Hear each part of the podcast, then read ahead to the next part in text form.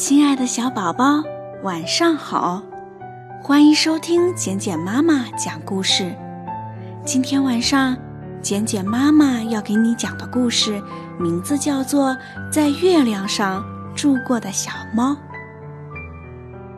有一只猫，一只爱听故事的猫，它每天除了出去捉老鼠外，就是听猫外婆讲故事。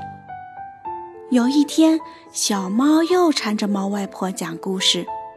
猫外婆刚说了一个开头：“从前，天上有一个月亮，一个银白色的月亮，那上面有只小白兔。”小猫马上打断了猫外婆的话：“我喜欢这只兔子，我要和它交朋友。”故事被打断了。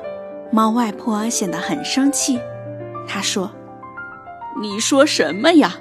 你能爬到天空中去和月亮上的小白兔交朋友吗？”可是小猫不管这些，它真的喜欢上了这只月亮上的小白兔，它日日夜夜都想着要和这只小白兔交朋友。猫外婆没法子可想，只好告诉小猫：“我听老人们常说，天上的月亮会时常下到地面上，在池塘里洗澡的。要是你能在小池塘里找到月亮，就能和月亮上面的小白兔交朋友了。”不难呀，小猫说。我每天都能在小池塘里瞧见月亮的。傻孩子，猫外婆说：“那不是真正的月亮，那是月亮的倒影。那怎么才能找到真正的月亮呢？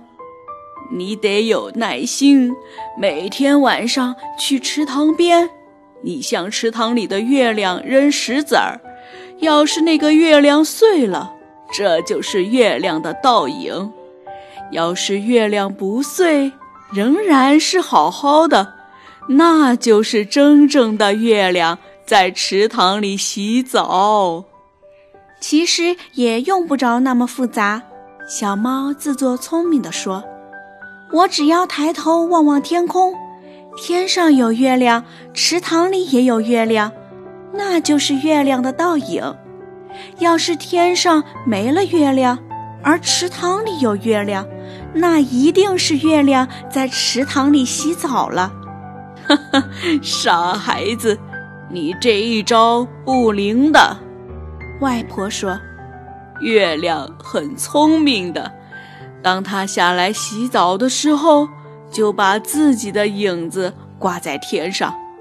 你怎么能分辨出池塘里的月亮？”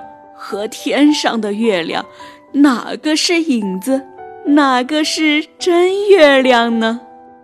这倒是的，小猫想，只能用外婆前面讲的办法来识别了。于是，小猫每天晚上来池塘边，向池塘里的那个月亮扔石子儿。每次它扔出去的石子儿都打碎了月亮。但是小猫并没有灰心，它每次扔完石子儿，就在池塘里学习游泳。有一天，它扔出石子儿去，月亮并没有被打碎，小猫一下跳下池塘，游到了月亮上。它见到了月亮上的小白兔，小猫和小白兔成了好朋友。它随着月亮升上了天空。再说，猫外婆几天没有见到小猫，她知道小猫一定是到月亮上了。猫外婆天天晚上朝月亮看，月亮上除了小白兔外，还真有一只漂亮的小猫。一天，猫外婆突然看见小猫湿淋淋的回家了。小猫说：“它在月亮上住了一个星期。”可他不习惯那儿的生活。小白兔在月亮上天天忙着种它的胡萝卜，而小猫呢，却无法在月亮上抓到老鼠。月亮上根本没有老鼠，所以小猫觉得很寂寞，很冷清。今天趁着月亮又来小池塘洗澡，小猫告别了月亮和小白兔，回家看外婆了。猫外婆听了小猫的讲述，她高兴地紧紧搂住了湿淋淋的小猫。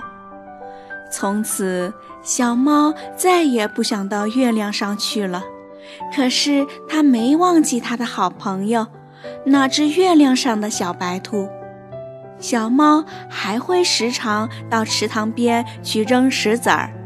要是有一天它打不碎池塘里的月亮时，它就跑回家。背来一口袋的蘑菇和青菜，送给他的好朋友月亮小兔。他们会一起在池塘里的月亮上聊天、唱歌，那美丽的情景让人见了真羡慕。好了，亲爱的小宝宝，这就是今天晚上简简妈妈给你讲的故事，在月亮上。住过的小猫，希望我们的小宝贝今天晚上依然能睡个好觉，做个美梦。宝贝，晚安。